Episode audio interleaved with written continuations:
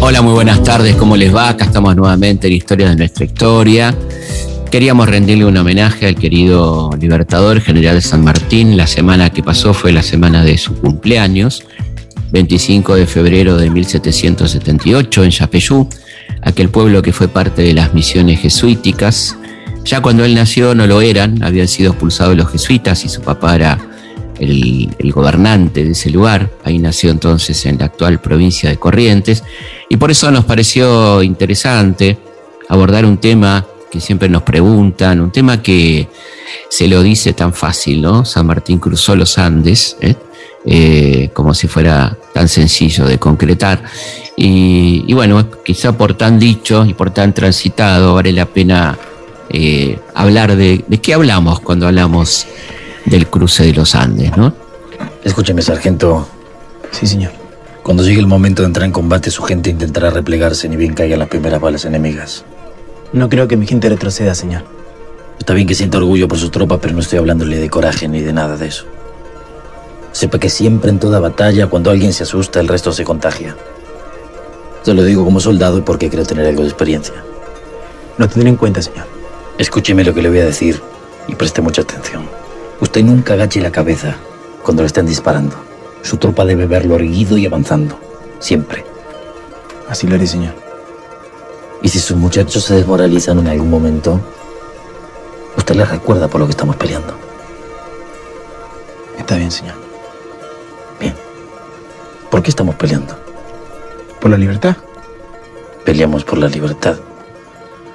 Peleamos porque es nuestro destino como hombres en este momento de la historia. Bello sería no tener que hacerlo. La libertad puede llegar a ser solo una palabra, pero nosotros no peleamos por cualquier libertad. Pero que hay algo más. Estamos intentando algo grande, sargento. Un profundísimo anhelo que todos los humanos tenemos en algún lugar. ¿Vos llegas a comprenderlo, hermano? Historias de nuestra historia. Con Felipe Piña. En primer lugar, sería interesante hablar de la geografía, es decir, qué significa eh, cruzar los Andes. No es una, cadena montañosa que se sube y se baja, sino más, son cuatro cordones montañosos. El último de ellos tiene más de 6.000 metros promedio, así que son subidas, bajadas, etcétera, con más de 5.000 hombres, como ustedes saben, como fue el cruce. Pero vamos a hablar despacito de todo lo que implicó aquella extraordinaria hazaña que fue el cruce de los Andes. Primero, ¿por qué? No? ¿Por qué habría que cruzar los Andes? Esto tenía que ver con un plan que va trazando San Martín después de haber estado un tiempo en el ejército del norte junto a su querido Manuel Belgrano, pedirle el retiro, irse a Córdoba y ahí con su amigo Tomás Guido hacer este plan. En principio pensando en la colaboración del gobierno patriota chileno establecido del otro lado de la cordillera, es decir, que era un plan conjunto, ¿eh? Eh, una, acción pacífica para ir a colaborar en la, en la defensa ¿eh? y consolidación de la revolución en Chile para luego pasar por barco desde Valparaíso hacia Perú.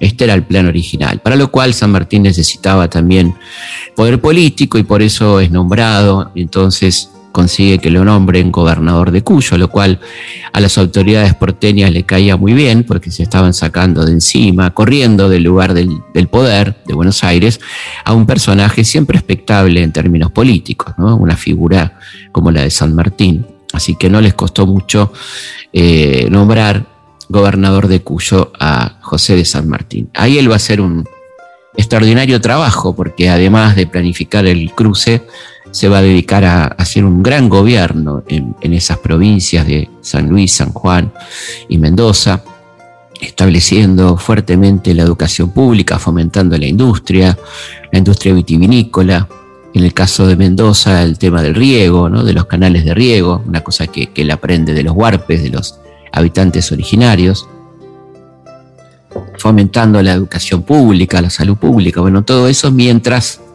preparaba esta operación sin precedentes, que es el cruce de los Andes, ¿no? sobre el que vale la pena ir entonces eh, despacio dando algunas características.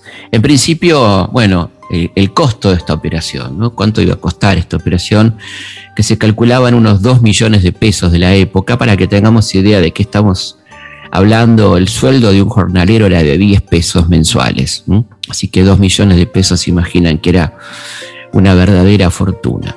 San Martín va a conseguir con mucho esfuerzo que eh, el gobierno nacional financie 900 mil de esos 2 millones de pesos, pero le faltaban 1.100.000 en unas provincias pobres, eh, este, donde tenía que conseguir todo lo demás. Contaba con la ayuda del director Puerredón, que tenía sus límites, porque también estaban las presiones del poder para que le diera más importancia a la guerra contra Artigas que ayudar a San Martín. los terratenientes porteños estaban muy preocupados por esta reforma agraria que estaba llevando Artigas y temían que pasara para el otro lado, así que también retaseaban la ayuda a San Martín, tratando de que no se les caiga el combate contra el gran caudillo oriental, José Gervasio Artigas. Fíjense qué interesante lo que él escribe en noviembre de 1816. Recordemos que San Martín comienza a preparar el cruce un año antes, eh, lo va a hacer en enero de 1817, ¿no? Eh, por eso le importa tanto, y acá vamos viendo cómo, cuántas cosas hay que tener en cuenta cuando hablamos del cruce, ¿no? Por eso le importa tanto la, declaración de la independencia, porque él quería cruzar a Chile como el general de un país independiente, ¿eh? Por eso impulsa la proclamación de la independencia, y ahí está Godoy Cruz, La Prida, ¿eh? los diputados cuyanos, ¿eh? Oro, que, de alguna manera son los grandes impulsores de, la apurar la proclamación de independencia con esas famosas cartas de San Martín. ¿Hasta cuándo esperamos proclamar la independencia? Estábamos en el invierno y el 16 y él sabía que en el verano, el único momento en que se podía cruzar los Andes, del 17 tenía que hacer esta operación única que venía preparando hace un año. Y en noviembre del 16, ya declarada la independencia, ya con Purredón en el directorio, Purredón le escribe, un poco desesperado, a San Martín contándole un poco eh, cómo van las cosas. Dice, a más de las 400 frazadas remitidas de Córdoba van ahora 500 ponchos, únicos que se han podido encontrar. Van todos los vestuarios pedidos y muchas más camisas. Tome usted el arbitrio de un donativo de frazadas, ponchos o mantas viejas a ese vecindario y al de San Juan. No hay casa que no pueda desprenderse sin perjuicio de una manta vieja. Es menester por diosar cuando no hay otro remedio. Van 400 recados. Van hoy por correo en un cajoncito los dos únicos clarinetes que se han encontrado. Van los 200 sables de repuesto que me pidió, van 200 tiendas de campañas o pabellones y no hay más. Va el mundo, va el demonio, va la carne, y no sé yo cómo me irá con las trampas en que quedo para pagarlo todo. A bien que en quebranto, cancelo, cuentas con todos y me voy yo también para que usted me dé algo de charqui que le mando. Y carajo, no me vuelva usted a pedir más si no quiere recibir la noticia de que he amanecido en un tirante de la fortaleza. Esto le decía Puyredón a San Martín, ¿eh? este, hablando también del estado de las finanzas públicas, de la voluntad o no de quienes podían donar mucho más que esto, ¿no? De, los riquísimos comerciantes porteños que evidentemente estaban ahí como este, no queriendo contribuir del todo con la causa americana. La otra cosa que se dijo eh, fue mm, el tema de las joyas de las damas mendocinas, etcétera, ¿no? que quizá hay un, hay un, equívoco acá porque hubo em, una colecta ordenada por el directorio para la recolección de donativos a nivel nacional, pero esa colecta tenía como destinatario la, conformación de la Armada Nacional. Entonces, gran parte de las joyas que se recibieron, que no fueron tantas por otra parte, eh, fueron remitidas prolijamente por San Martín a Buenos Aires ¿eh? para la compra de eh, barcos y buques. Así que hay una confusión ahí en cuanto a esto, lo que no quiere decir que no haya habido algunas donaciones sí, que se hicieron para el ejército de los Andes, pero La mayoría de los donativos provino de la gente más humilde de las provincias de Mendoza, San Juan, San Luis, La Rioja también, que este, fueron realmente impresionantes y que San Martín le gusta detallar, ¿no es cierto? Este, eh, esta, esta, colaboración. Eh, incorporación permanente de hombres libres y esclavos provenientes de las tres provincias al ejército de los Andes, provisión de los terrenos para el campo de instrucción, todos los materiales de construcción para el campo. Estas son las donaciones del pueblo cuyano. Decenas de carreros se ofrecen gratuitamente para trasladar los materiales, incluso hacia y desde Buenos Aires. Miles de caballos y mulas. Todo esto lo, deja sentado para que quede claro eh, la, desproporción entre lo que le ofrecía Buenos Aires y entre lo que va a conseguir él del pueblo cuyano. 500 rayos de ruedas de carretas, las carnicerías de la ciudad y los suburbios llevaban diariamente todas las astas de las reses con las que se construían, entre otras cosas, los chifles que hacían las veces de cantimploras. Toneladas de maíz y forraje, toneladas de carbón, decenas de arrieros se ofrecen gratuitamente como vaquianos al ejército. Centenares de mujeres cosen gratuitamente uniformes y abrigo para oficiales y soldados. Las niñas cosen a la par de sus madres. Los niños llevan lo que pueden en sus burritos cargueros, actúan como correos y colaboran con el acopio y la estiva de los materiales junto a los ancianos. Innumerables piedras pomes para brunir las armas y filtrar agua potable. Toneladas de cebolla y ajo para aliviar el mal de altura, también conocido como puna o soroche. 21.750 pesos aportados por una colecta entre todos los vecinos de todas las clases sociales. ¿eh? Bueno, todo esto este, es lo que, destaca San Martín ¿no? de esta colaboración. También agradece a las mujeres que cosen la, bandera del ejército de los Andes en la Nochebuena de 1816. Ahí están su esposa, Remedios de Escalada, ¿eh? este, y otras tantas mujeres que este, van a, a contribuir a, aquella bandera este, tan linda que es la bandera de los Andes, que va a flamear victoriosa, por suerte, como sabemos, en los combates eh, del otro lado de la cordillera. ¿no? Y fue una especie de regalo de Reyes, porque la terminaron el 5 de enero de 1816.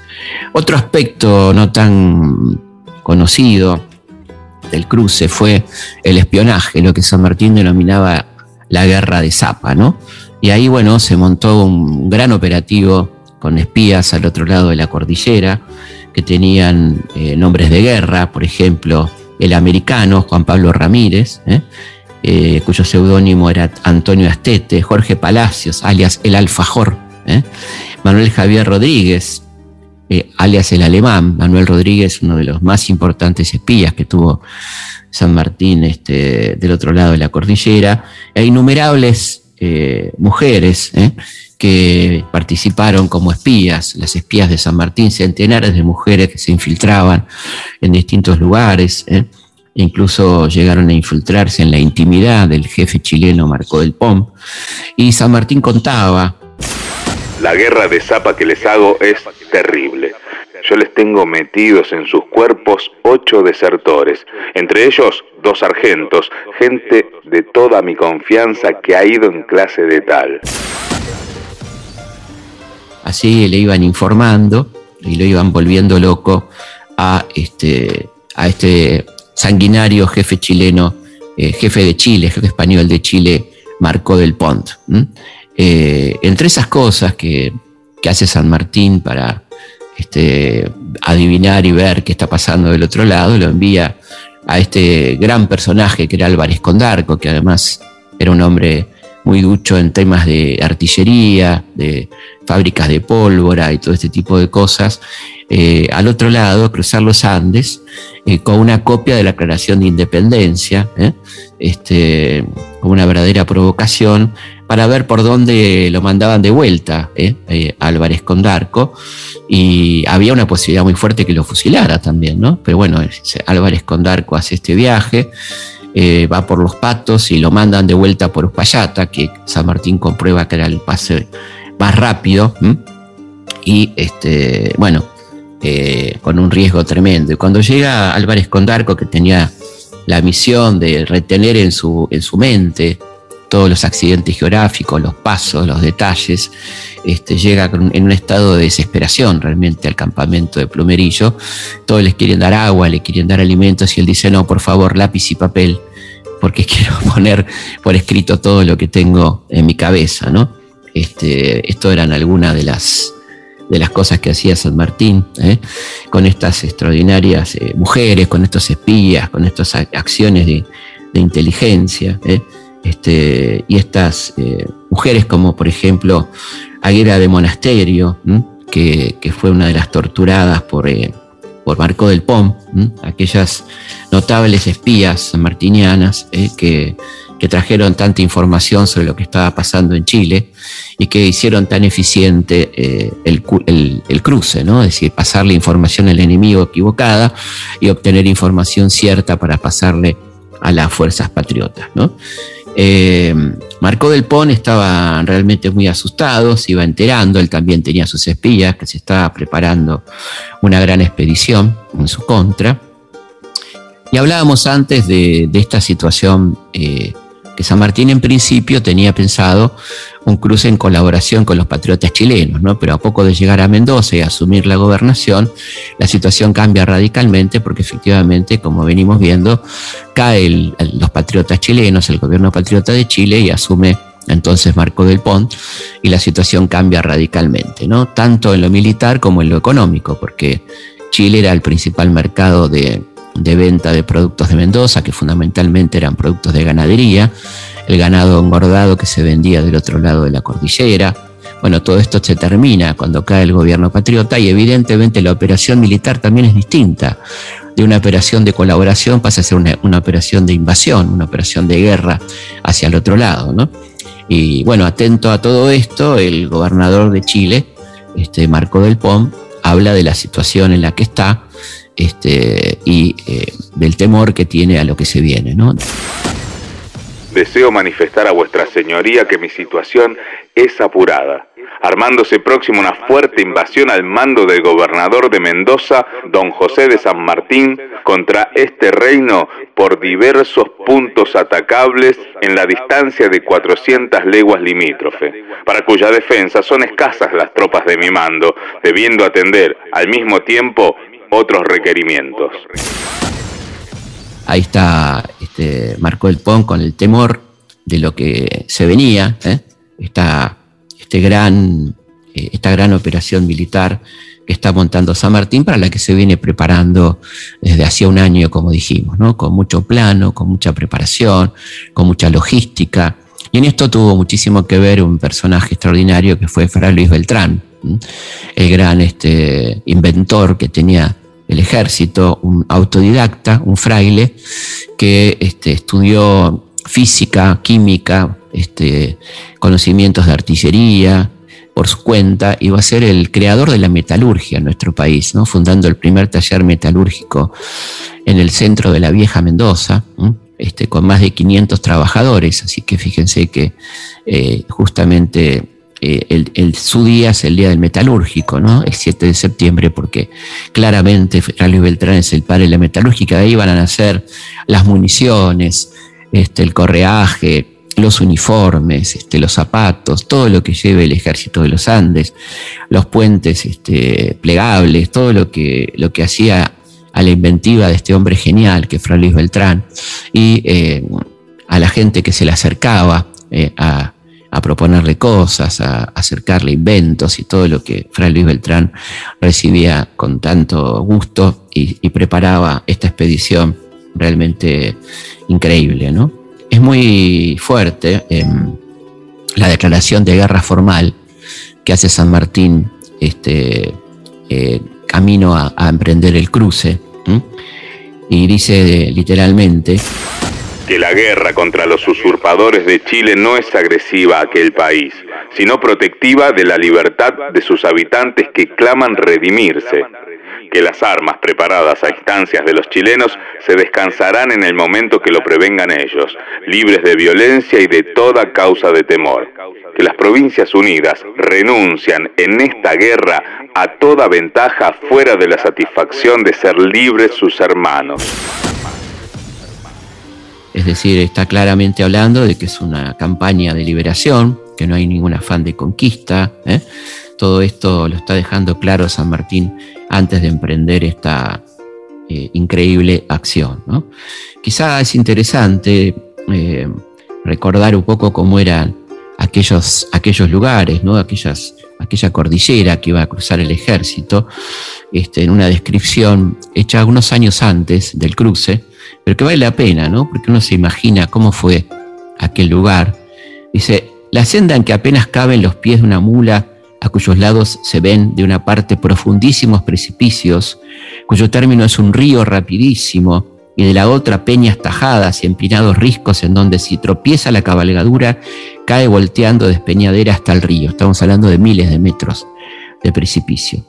En partes del sendero no se puede uno fiar de los pies de la bestia, ni aún apenas se camina seguro con los propios. Fíjense lo angosto que sería esto, ¿no? Por ser las laderas tan derechas y resbaladizas que pone grima al pisar en ellas, imagínense con la nieve además, ¿no? La inmensa altura, y acá viene algo muy interesante, ¿no? La inmensa altura de estos diformes montes parece competir con el cielo ni Pirineos, ni Alpes, y acá viene la comparación con Napoleón o con Aníbal, ¿no? que cruzaron estas cadenas montañosas, ni otros de los más elevados montes que sabemos pueden correr parejo con ellos, y quedará glorioso el Olimpo tan celebrado de merecer la admitiesen por competidor.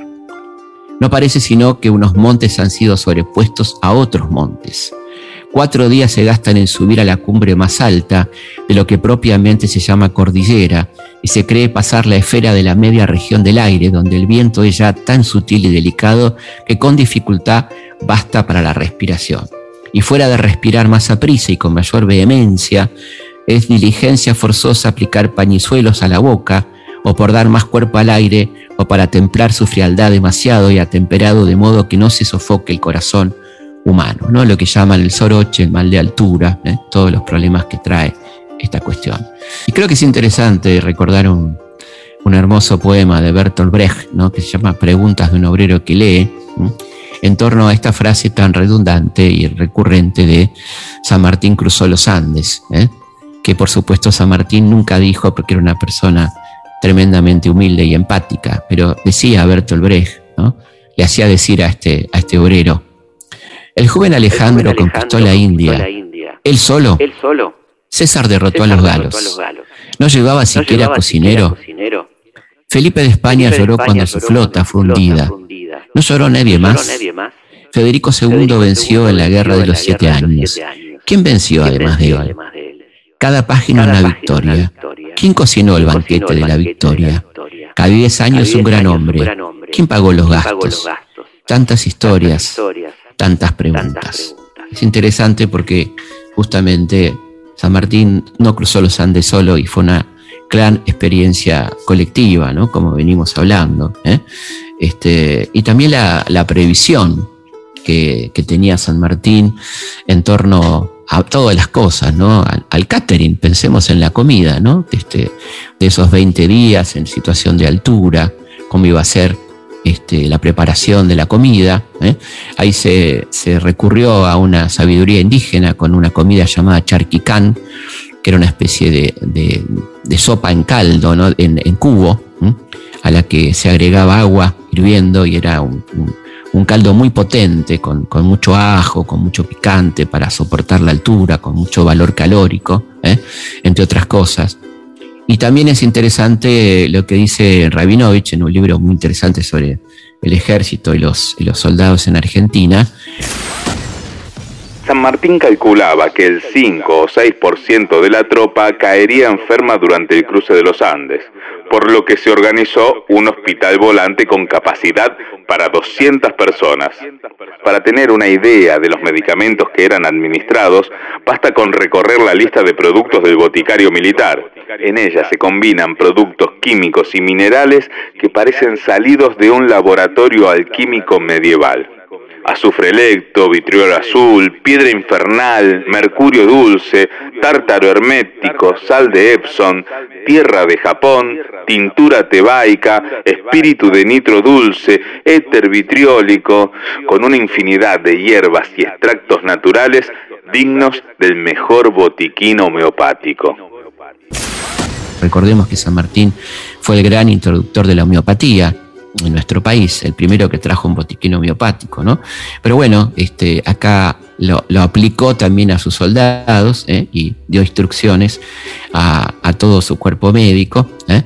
para tener la previsión en este sentido. Vamos a una pausa y seguimos en Historia de nuestra historia hablando del cruce de los Andes. No sabemos cómo era la voz de Belgrano ni la de Juana Zurduy, pero de las que pudimos grabar, rescatamos estas perlas que siempre viene bien recordar. Perlitas sonoras en historias de nuestra historia. Bueno, una sección que les está gustando mucho que es la perlita, ¿eh? audios eh, de la historia argentina, en este caso un audio que muchos recordarán, los más jóvenes no tanto, que es este, el momento que se encuentra el ex, el entonces ministro de Economía, Domingo Cavallo, eh, aplicador de planes de ajuste, como ustedes sabemos, y la dirigente de los jubilados, Norma Pla, que le va a reclamar porque los jubilados estaban evidentemente en una situación más que dramática en aquel contexto, y se produce este diálogo entre Norma Pla y el ministro Cavallo. Una verdadera perlita. Yo me acuerdo eh, cuando era un niño, él aportaba como aportó su esposo. Eh, no llore, señor ministro. No, no. llore, tenga fuerza para para defender su padre y todo, no llore. No, yo le yo estoy emocionado. Sí, ya, me, nos damos cuenta. Yo le puedo decir una cosa, acá nos están tomando por el churrete, porque el señor ministro de Economía, cuando reunió a los, a, los, a los jubilados, se les escapó una lágrima, que es una lágrima de cocodrilo lo tienen que matar. Que me vienen con chorizo, pero ya va a llegar. Que cocinen a la madre de caballo y al papá y a los hijos, si es que tiene. O a su amigo el presidente, no le dejen ni los dientes porque menen, menen. Menen se lo gana y no hablemos de pavados si son todos traficantes. Y si no el sistema qué, y si no el sistema qué, qué. Felipe Piña hace historias de nuestra historia por Nacional, AM870, la radio pública. Historias de nuestra historia, domingos a las 14, por Nacional, AM870, la radio pública.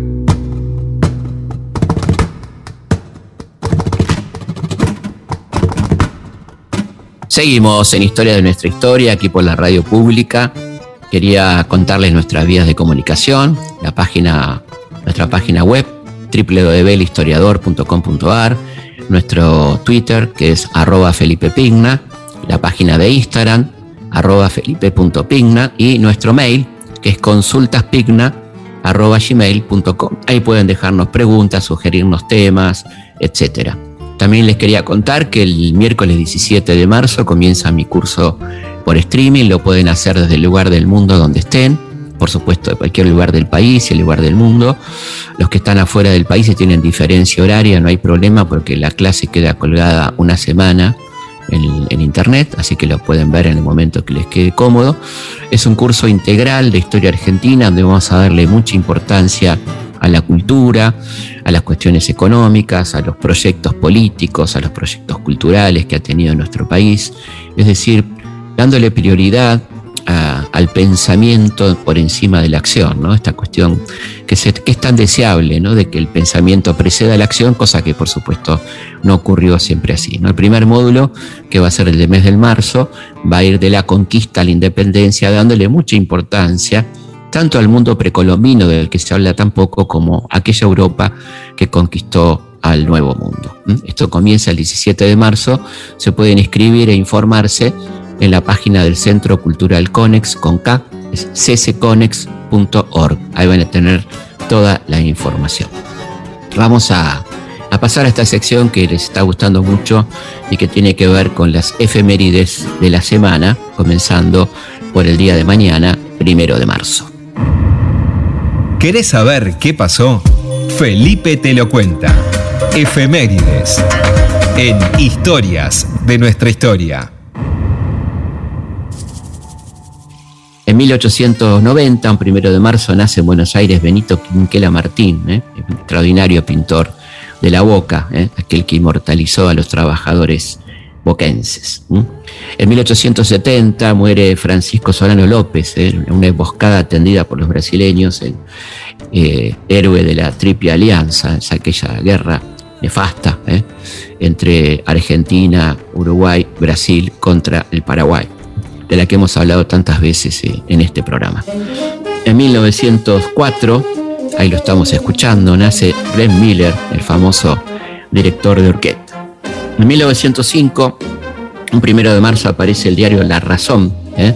el vespertino La Razón, que este, durará muchísimos años entre nosotros, con su adicción eh, quinta y luego la sexta, ¿no?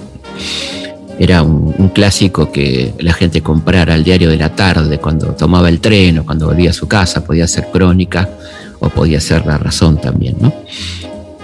En 1914 muere el ingeniero Jorge Newbery, víctima de un accidente aéreo, uno de los precursores de la aviación argentina.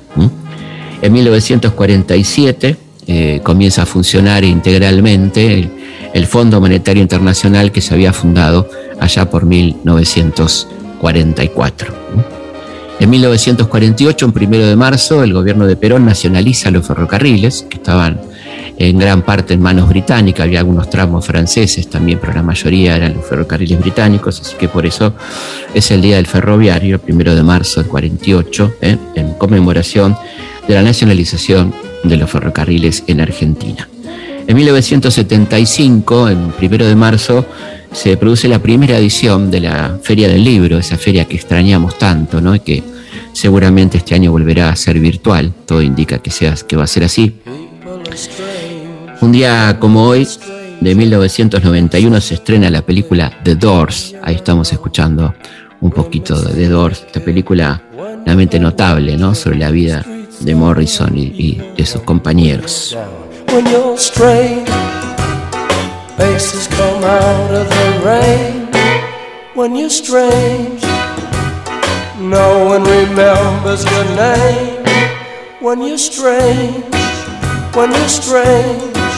When you're strange. People are strange when you're a stranger. Faces look ugly when you're alone. Women seem wicked when you're unwanted. Streets are uneven when you're down.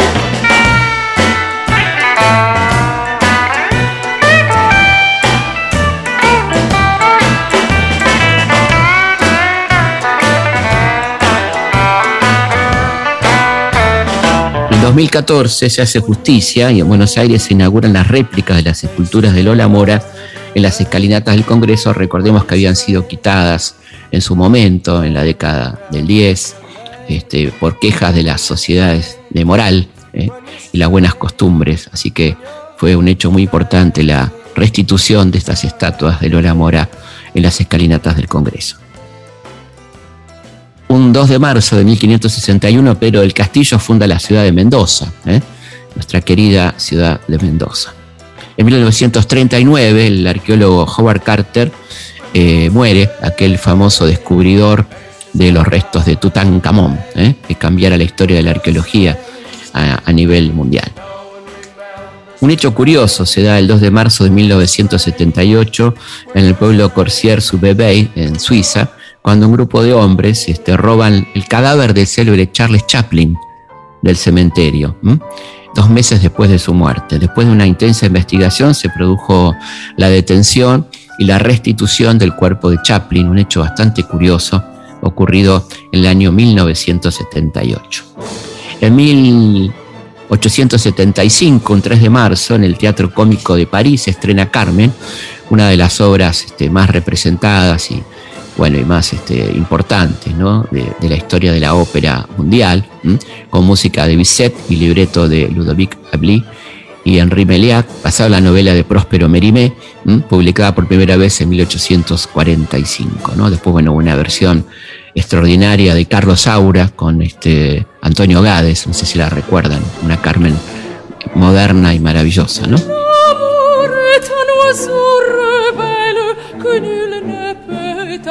Apprivoiser. Et c'est bien, on va qu'on l'appelle, s'il lui convient de refuser.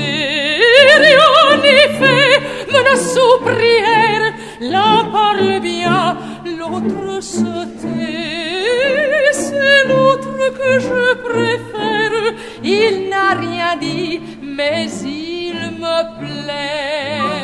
En 1816 las fuerzas realistas atacan las tropas al mando de Juana Zurduy de Padilla, quien los derrota completamente, una acción heroica de la querida Juana Zurduy, y el director supremo, Juan Martín de Puerredón, la recompensa con el despacho de teniente coronel de los ejércitos de la patria, la, primera mujer en tener un cargo tan importante eh, en el ejército argentino. que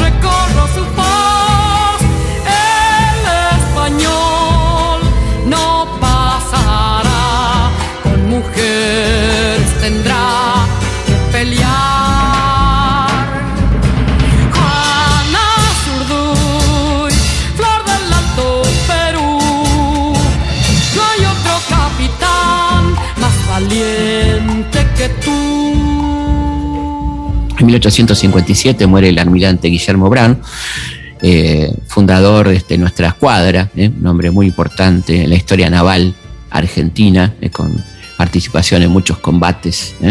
Había nacido en Irlanda el 22 de junio de 1777. En 1862 muere Almancio Alcorta, representante en el Congreso Constituyente, ministro eh, de la provincia de Salta, este, fundó el pueblo de Moreno eh, en Buenos Aires. ¿eh? Fue un gran opositor a Rosas en su momento y había nacido en Santiago del Estero en 1805. El 4 de marzo de 1936 en Alemania se inaugura el, el, dirigible Hindenburg, el famoso dirigible que era una especie de transatlántico aéreo, medía 245 metros de largo, 41 de diámetro, es una cosa realmente impresionante que va a terminar trágicamente unos años después y tiene una velocidad máxima de 135 kilómetros por hora. Este, comparado con los aviones, por supuesto, muy lejos, pero interesante para aquella época. ¿no? Y bueno, en 1811, un 4 de marzo, muere Mariano Moreno en circunstancias este, muy, muy confusas, este, muy probablemente envenenado, ¿no? como sabemos, como cuenta su hermano y su secretario. ¿eh?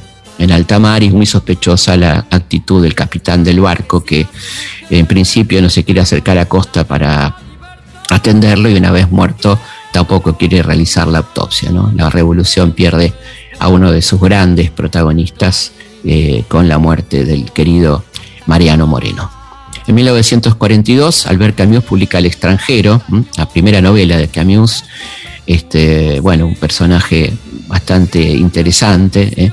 Este personaje tan raro, ¿no? que, es eh, Merceau, ¿eh? este personaje protagónico de El extranjero. Y eh, fíjense ustedes, ¿no? Qué fecha tan importante para nosotros hoy en día.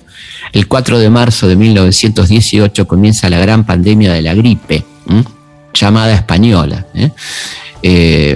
esto comienza en Kansas, como ustedes saben, en una base militar en Kansas, que este, un contingente muy importante de esa base se traslada a, Francia e Inglaterra, estábamos en plena guerra mundial, la primera guerra mundial, contagia este, a estos soldados que van a expandir la peste literalmente por todo el mundo, ¿no? en plena guerra.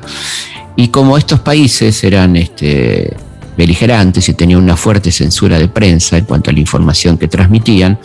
No era el caso de España, que se vio muy afectada por la gripe y que contaba realmente la cantidad de muertos, de internados y demás. Y por eso, como las noticias llegaban desde España, eh, pasó a llamarse gripe española, cuando en realidad era una gripe que provenía de los Estados Unidos. ¿no? En 1956 el presidente Pedro Eugenio Aramburu, un 5 de marzo, firma junto a Isaac Rojas y Álvaro Alzogaray el decreto 4161 que prohibía no solo la utilización de elementos de afirmación ideológica o propaganda peronista, sino también la utilización del nombre propio del presidente depuesto, el de sus parientes, las expresiones peronismo, peronista, justicialismo, justicialista, tercera posición, la abreviatura PP, las fechas exaltadas por el régimen depuesto, las composiciones musicales, Marcha de los Muchachos Peronistas y Evita Capitana, o fragmentos de las mismas, y los discursos del presidente depuesto, su esposa, o fragmentos de los mismos. Esto fue el 5 de marzo de 1956, el decreto 4161, firmado por Aramburu, Rojas y Alzogaray, este, que va a dar nacimiento a la resistencia peronista de alguna manera. ¿no? Este decreto de prohibición va a terminar siendo evidentemente este, un tiro por la culata, ¿no? claramente. En 1960 se produce un hecho icónico, diría yo, que fue em, el entierro de las víctimas de, un barco, eh, el barco Le Cubre, en Cuba, un barco que llevaba insumos para la isla eh, y sufre un atentado por parte de los anticastristas. El fotógrafo Alberto Corda toma la famosa foto del Che, estaba realmente muy compungido en el palco, es una foto tomada con teleobjetivo, la foto que pasará a ser histórica, la foto de la remera, la foto del póster, es tomada un 5 de marzo de 1960 en La Habana. Y un 5 de marzo de 1988 en Mar del Plata moría trágicamente eh, Alberto Olmedo. Recordemos en aquella trágica caída desde el balcón de aquel edificio marplatense. ¿A qué? ¿Qué me, qué no, no, no, no, no. ¿Que se me importa? No. ¿A vos? No, no, no te hagas el vivito, ¿eh? ¿Quién? ¿Vos? ¿Yo? Sí. Sí. ¿No empeces? ¿Quién? ¿Vos? ¿Yo? Sí. Sí. ¿Tengo cara de loco? ¿Quién? Yo. ¿Vos? Sí. Sí. ¿Soy un payaso? ¿Quién? Yo. ¿Vos? Sí. Sí. ¿Querés que te pegue en la cabeza? ¿A quién? ¿A vos? ¿A mí? Sí. No. Bueno, déjalo nomás o no. ¿Qué, ¡Uy, ya! ¿Qué te pasa? Vení. Una cabina para el teléfono. ¿Sabés quién inventó el teléfono? Sí, Gila. ¿Cómo Gila? Que se ponga. No, Gila siempre habla por teléfono, pero es un personaje que él hace. Quien inventó el teléfono es Graham Bell. Ah, el petice. El año 1847. Mil- ¿Sabe dónde nació? ¿Dónde? Edimburgo. ¿Y- y no? Edimburgo, Edimburgo. ¿Y dónde? ¿Y dónde? Y murió en 1922. Piluso, ¿Qué tal? O sos estudioso o sabes mucho. No, no.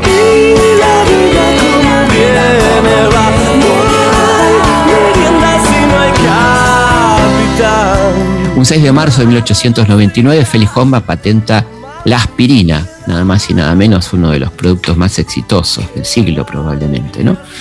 Y un 6 de marzo de 1853 en Venecia se estrena la ópera La Traviata, estamos escuchando un, un fragmentito, eh, la famosa ópera de Giuseppe Verdi.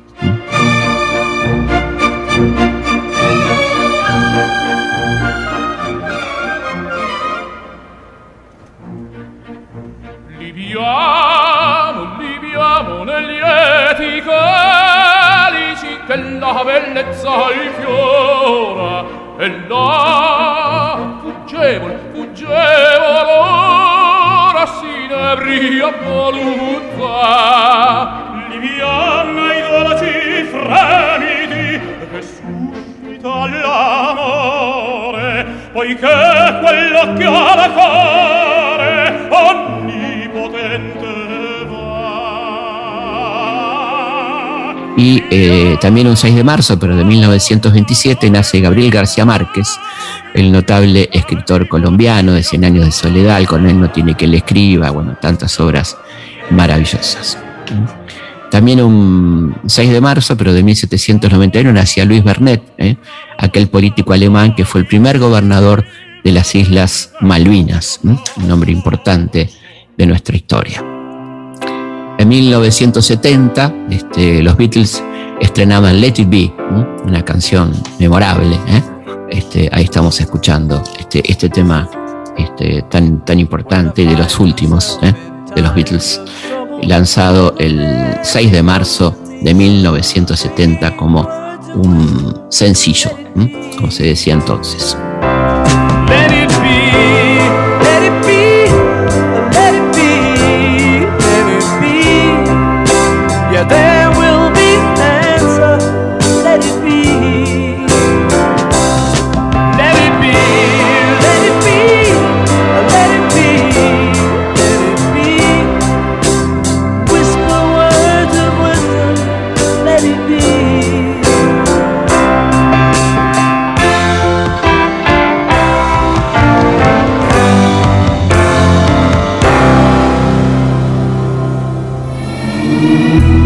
Domingos a las 14 tenés una cita con la historia. Historias de nuestra historia. Con Felipe Piña.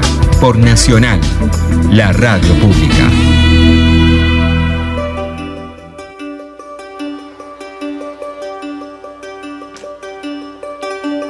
Antes de iniciar el cruce, San Martín redactó lo que se conoce como el Código de Honor del Ejército de los Andes, de que vamos a leer un par de frases nada más, pero que son realmente extraordinarias. La patria no hace al soldado para que la deshonre con sus crímenes, ni le da armas para que cometa la bajeza de abusar de estas ventajas, ofendiendo a los ciudadanos con cuyos sacrificios se sostiene. La tropa debe ser tanto más virtuosa y honesta cuanto es creada para conservar el orden, afianzar el poder de las leyes y dar fuerza al gobierno para ejecutarlas y hacerse respetar de los malvados que serían más insolentes con el mal ejemplo de los militares un, texto extraordinario que debería estar en todos los cuarteles, creo yo, ¿no? Una cosa notable de qué significa ser un soldado, ¿no? Qué significa tener la responsabilidad de cargar las armas de la patria. Uno de los temas que nos hemos perdido ¿no? en, la iconografía escolar es el tema de nuestros negros, de nuestros afrodescendientes cruzando los Andes. No estaban en las láminas del Villiquen cuando éramos chicos, ¿eh? esa esa cosa extraordinaria ¿eh? de, la cantidad, de, 800 eh, esclavos libertos en algunos casos, otros con la promesa de la liberación, ¿eh? que, bueno, pasaron a, pertenecer a la infantería de ese cruce y que fueron tan importantes. es, es muy interesante la lucha que tiene que sostener San Martín con el poder, ¿eh? entre, para por ejemplo darles cargos directivos, nombrar los sargentos. ¿eh? Y hay una, carta que, es muy interesante que le manda al Departamento de Guerra, donde, donde él explica claramente cuál es la situación. Entre los esclavos hay mucho de más que regular educación para su esfera, que saben escribir y poseen un genio capaz de las mejores instrucciones abriéndose la puerta de sus ascensos, se empeñarán eficazmente a adquirirlos, cumpliendo mejor los deberes de su clase. Razones políticas y muy fuertes influyeron acaso para esta prohibición, pero o no las distingo o al menos ha cesado su influjo. Acá empieza la ironía sanmartiniana, ¿no? A ponerlos en jaque, ¿eh? Si he de hablar francamente, no puedo concebir que la nación se perjudique porque la esclavatura pueda ascender más allá del destino de soldado. Creo que no hay un principio para tener un resultado semejante al de la isla de Santo Domingo. Se está diciendo, ¿acaso tienen miedo que pase lo de Haití, ¿no? que los esclavos se subleven y tomen el poder? Las circunstancias son varias y por otra parte, el descuido de la educación en América imposibilita hallar hombres de raza y medianía competente que sepan leer al menos, y así es preciso sacarlos sin distinción de donde puedan proporcionarse. Yo espero que el Supremo Gobierno se digne habilitar los esclavos para la opción a los empleos, sirviéndose vuestra señoría elevar mi solicitud, la que se contrae a solo cabos y sargentos. Él quería más, evidentemente, pero tenía que lidiar eh, con esta gente. ¿no? El otro hecho realmente interesantísimo fue la consulta que hace con los huarpes, el lugar que, que hoy lleva ese nombre, un lugar hermoso de Mendoza, la consulta donde San Martín se reúne con los principales loncos, huarpes, para contarles qué es lo que va a hacer. Él sabe que hay una fracción que está a favor de la liberación, otra que está colaborando con los españoles por cuestiones de negocios. No sabe bien cuál es cuál, por lo tanto va y hace una tarea de investigación. Le transmite alguna información errónea por las dudas que aquellos le transmitan, pero a la vez va honestamente a pedirles permiso a cruzar por un territorio que él sabe que les pertenece, ¿no? Y ahí se produce entonces la consulta, esta consulta que es previa al cruce, el último paso para concretar el cruce, ¿no? Ustedes se preguntarán cuáles son los números del cruce, ¿no? ¿Cómo estaba compuesto aquel ejército, ¿no? Bueno, estaba compuesto por 5.423 hombres, 10.600 mulas, ¿eh? Eh, de ellas 510 llevaban alimentos, 113, 113 vino y aguardiente. De las 10.000, como bien calculaba San Martín, solo 4.300 llegaron a Chile. Por esto que decíamos de la cantidad que caían ¿eh? por los precipicios, etcétera, con la carga. Bueno, llevó 1.600 caballos, de los cuales solamente llegaron 511.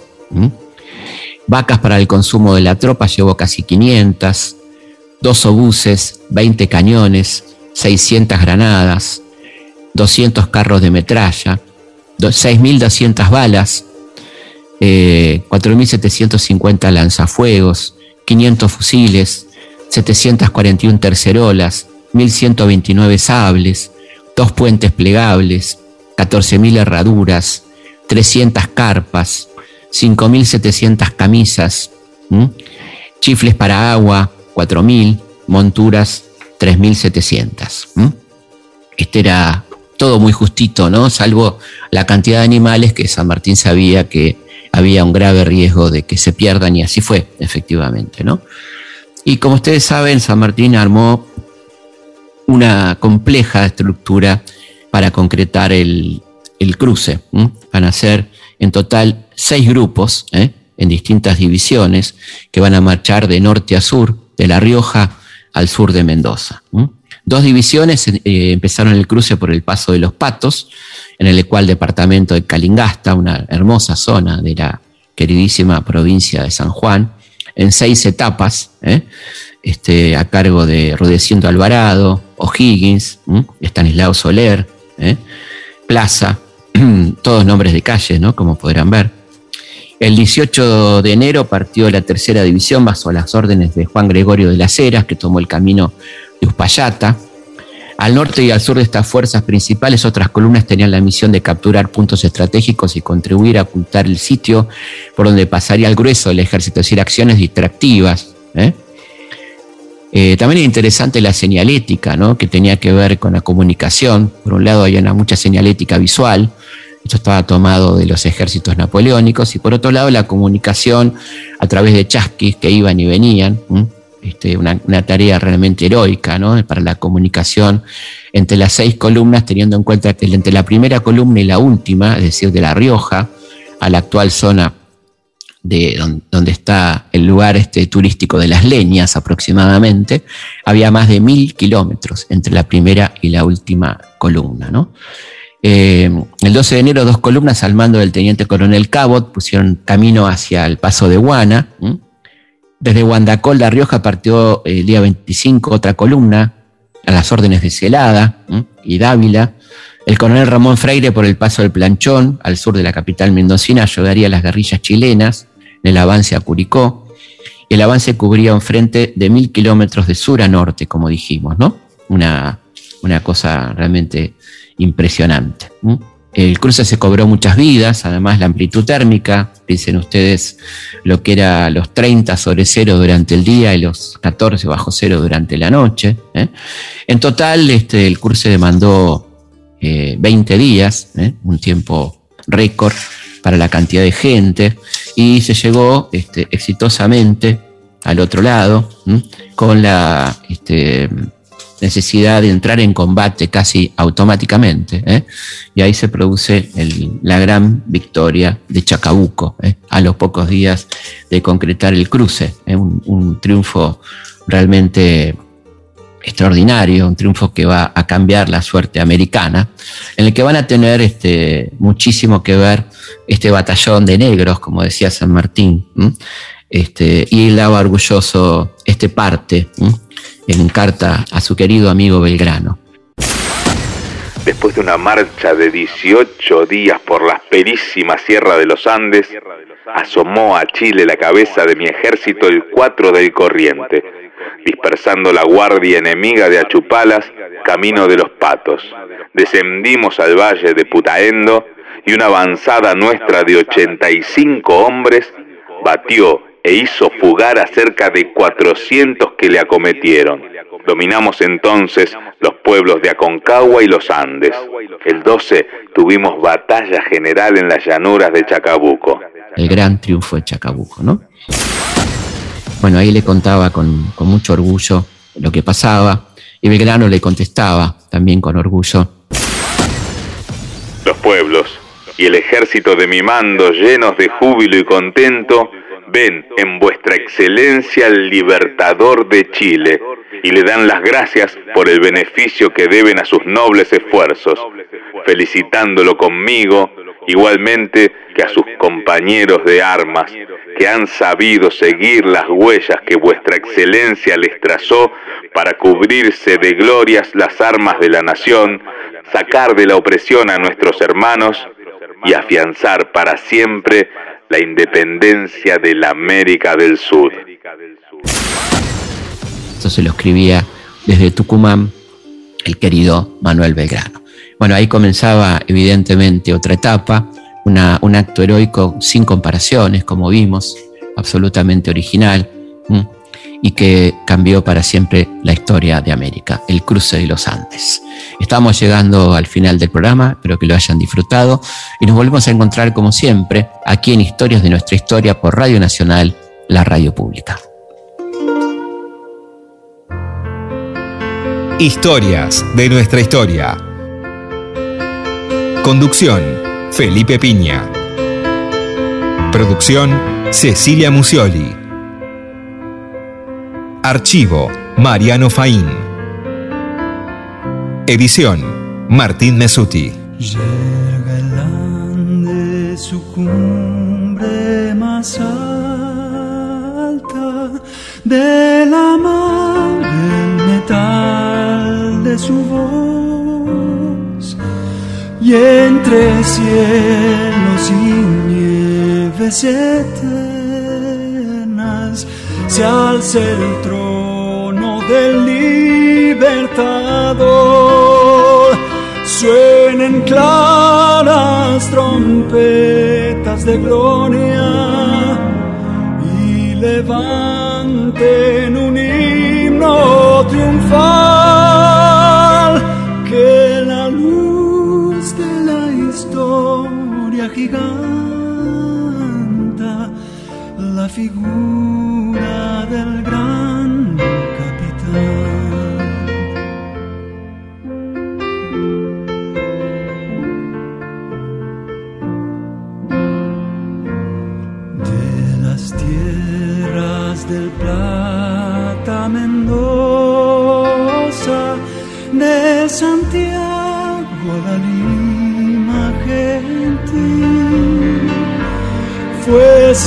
sembrando en la ruta laureles a su paso triunfal San Martín. San Martín, el Señor de la guerra, por secreto designio de Dios, grande fue cuando el sol